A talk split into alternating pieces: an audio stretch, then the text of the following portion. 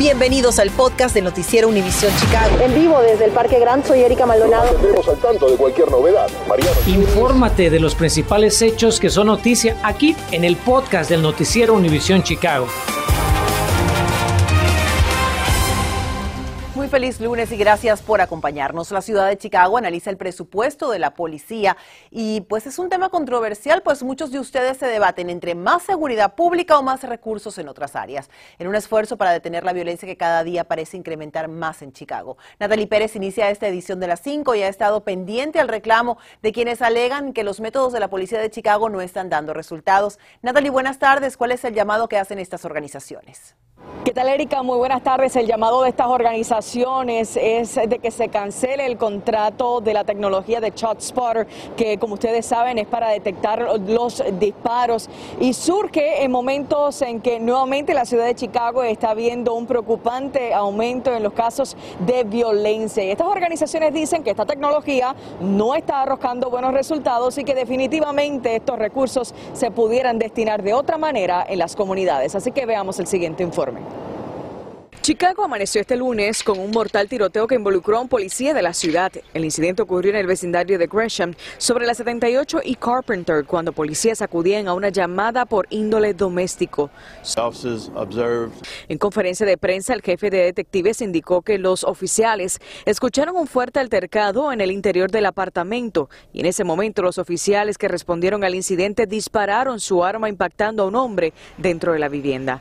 Según las autoridades en el lugar recuperaron un cuchillo y una mujer que fue llevada al hospital sin abundar en más detalles. Este incidente se suma a otros 40 tiroteos ocurridos en el fin de semana que incluyó tres fatalidades. Uno de los casos más notorios fue lo ocurrido en el vecindario de Gold Coast. Como le informamos, allí dos hombres de 23 y 27 años resultaron heridos, al igual que una mujer de 29. Estos incidentes ocurren en momentos en que organizaciones comunitarias y líderes de la ciudad piden a la municipalidad de Chicago la cancelación del contrato de 33 millones de dólares para la tecnología que detecta disparos. Alegan no está arrojando buenos resultados. Como el 9. algo por ciento, 9.6 por ciento eh, solamente de todas las instancias de un 100 por ciento eh, implica que, está, que estamos realmente enviando la policía a un lugar donde ocurrió un, un tiroteo. Preguntamos a los residentes a ver qué opinan sobre la efectividad de dicha tecnología o si se debe mejor invertir en otros recursos y respondieron. Pues yo pienso que estaría bien que lo dejaran. ¿Por qué? Porque eso le ayuda más pronto a la policía a localizar dónde vienen los disparos o algún accidente, cualquier cosa. Yo, mi opinión es que lo sigan dejando. Chicago is the most dangerous city in the country. Durante la reunión este lunes para discutir el presupuesto que la policía de Chicago podría recibir para el 2022, el superintendente David Brown no tan solo defendió su departamento, sino también la herramienta de ShotSpotter, indicando que sí salva vidas. Entre tanto, parte de lo que pide los concejales es que estén solicitando una audiencia ante el Comité de Seguridad Pública para discutir la efectividad de la tecnología. En cuanto al incidente de esta mañana en el que un oficial se vio involucrado, se informó de que ha sido puesto bajo licencia administrativa y que de hecho Jacopa se encuentra investigándolo. Estamos eh, reportando desde el centro de la ciudad, les informó Natalie Pérez. Regresamos con más a los estudios. Y hablando de la violencia, gracias Natalie, este lunes dan el último adiós a una joven latina. Amigos y familiares acudieron al funeral de Melissa Azul de la Garza, de 18 años, y quien murió baleada el pasado 25 de septiembre cuando llegaba a su hogar. Testigos eh, vieron a tres sospechosos alejándose de la escena, pero hasta el momento no hay nadie bajo custodia. Si usted sabe algo, puede hacer una denuncia anónima en el sitio de internet cpdtip.com y suspenden el baile de bienvenida de una escuela en los suburbios por el arresto de dos hombres armados cerca de ese plantel. La policía dice que descubrió dos pistolas en el vehículo de los detenidos que estaban en el estacionamiento del campus sur de la secundaria Lyons Township. Autoridades todavía no identifican a los ofensores, quienes ya enfrentan cargos criminales. La escuela dijo que va a reprogramar el baile de bienvenida. Y una de las escuelas públicas de Chicago recibe un importante reconocimiento, el Listón Azul 2021 por parte del Departamento de Educación de Estados Unidos. La alcaldesa Lori Lightfoot y el nuevo superintendente del distrito escolar, Pedro Martínez, celebraron la entrega de la distinción a la secundaria Charles Prosser en Belmont Craiging. El Listón Azul es un reconocimiento nacional al progreso académico de ese plantel, pero también a su esfuerzo por cerrar la brecha de aprovechamiento entre sus estudiantes de minorías. Bueno, atención si transita por la avenida Ashland, pues comienza el cierre de un tramo de esa concurrida calle para reemplazar tuberías de agua. La ciudad anunció que desde hoy y hasta el 29 de octubre, el sentido sur de la avenida Ashland va a estar cerrado entre las avenidas Addison y Belmont, por lo que van a desviar el tráfico hacia la avenida Damon en todo ese tramo. Eso sí, la recomendación es que por favor evite el área por completo. ¿Cuáles son esas señales que nos pueden indicar que un niño está siendo físicamente abusado? ¿A dónde podemos reportarlo? Ya se lo voy a explicar. Se acerca la temporada de Halloween, el Día de Acción de Gracias y más fiestas en familia. Tenemos las nuevas recomendaciones de los CDC para que los tomen en cuenta antes de planear sus festividades. Y si revisa diariamente Facebook, WhatsApp o Instagram, seguro que hoy no le funcionan. ¿Qué ocurrió y cuándo volverán a la normalidad estas redes sociales?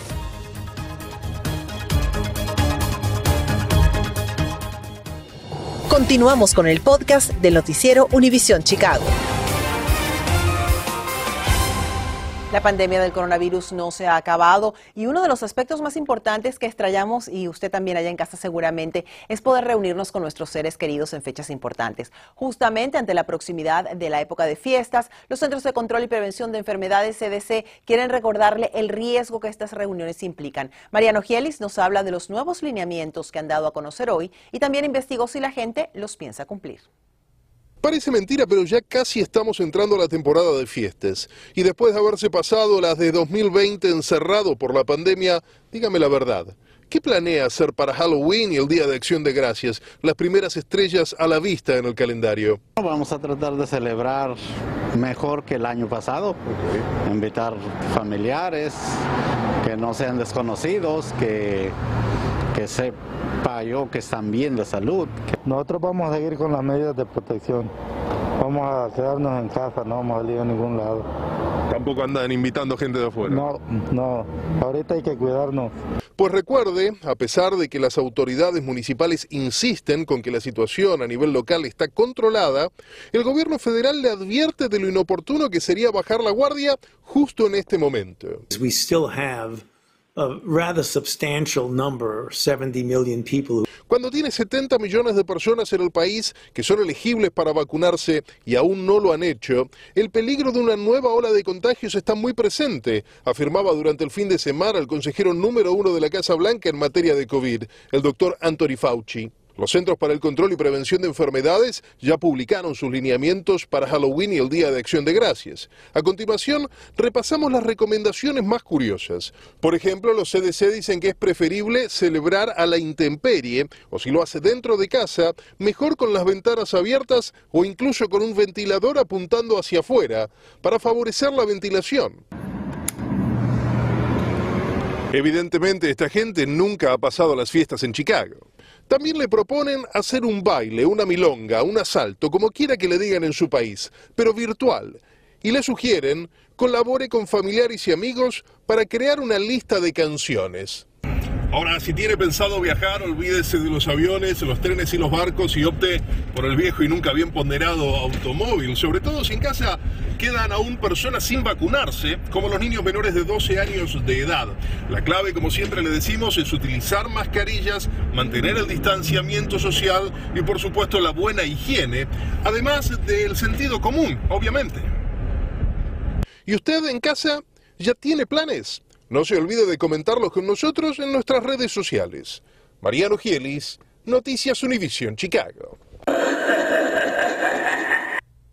Bueno, si usted se vacunó con Johnson y Johnson y espera con ansias información sobre una segunda dosis de refuerzo, tenemos noticias. La farmacéutica buscará la autorización de uso de emergencia para su dosis de refuerzo contra el COVID-19. Apenas el viernes pasado, la Administración de Fármacos y Alimentos FDA programó para el 15 de octubre una junta de su comité asesor para evaluar la autorización de uso de emergencia para esta vacuna.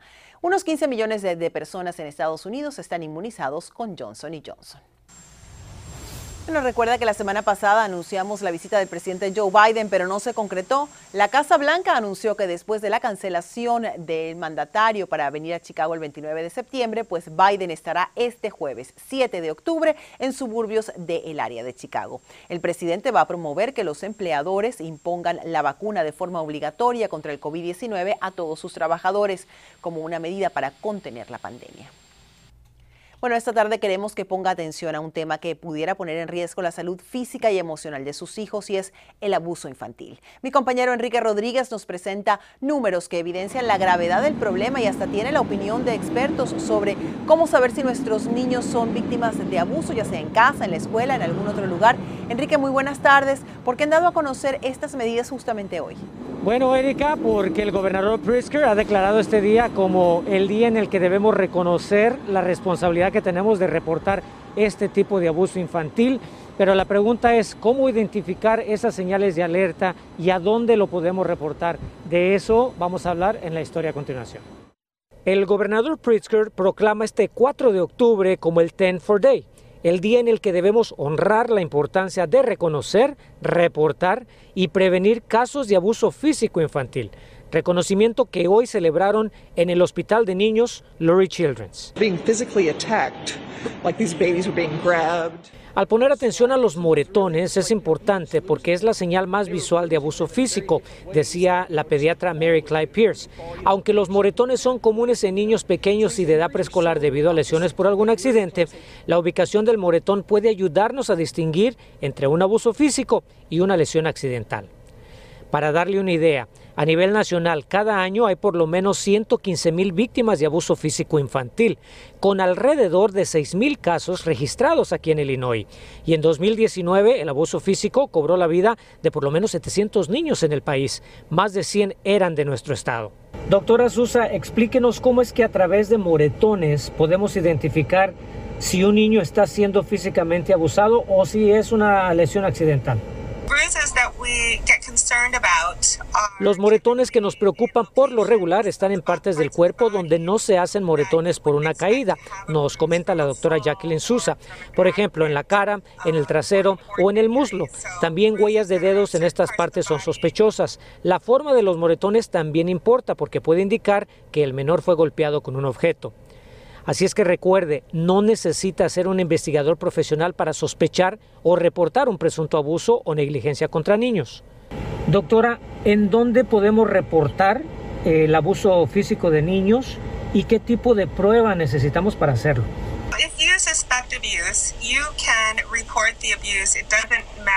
Si sospechas abuso, dice la doctora, puedes reportarlo sin importar cuál es tu relación con el menor.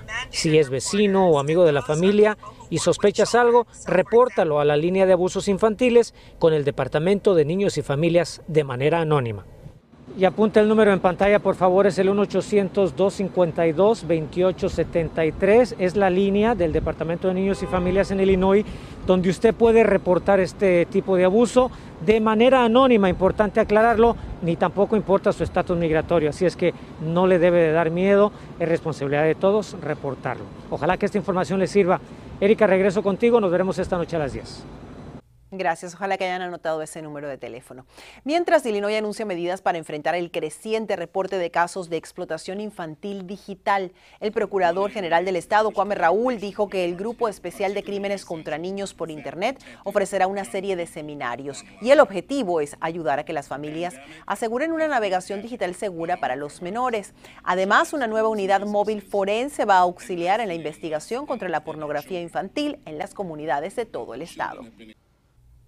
Si ha tenido problemas accesando a varias de sus redes sociales, no está solo. Facebook y sus plataformas de Instagram y WhatsApp quedaron inoperantes en algunas partes del mundo desde las 10 y 45 de la mañana. Los usuarios informaron que no podían acceder a Facebook en Chicago, en California, en Nueva York, tampoco en Europa, en algunas partes de Sudamérica. La compañía dijo que estaba tratando de resolver el problema, pero no indicó que podría estar causando esta interrupción. Por cierto, Instagram y Facebook acaban de empezar a funcionar, al menos aquí en Chicago, para algunas personas. Con el Día de Brujas cada vez más cerca le contamos dónde podrá disfrutar de películas de terror, además de asar bombones en una gran fogata y además todo gratis. Infórmate de los principales hechos que son noticia aquí en el podcast de Noticiero Univisión Chicago.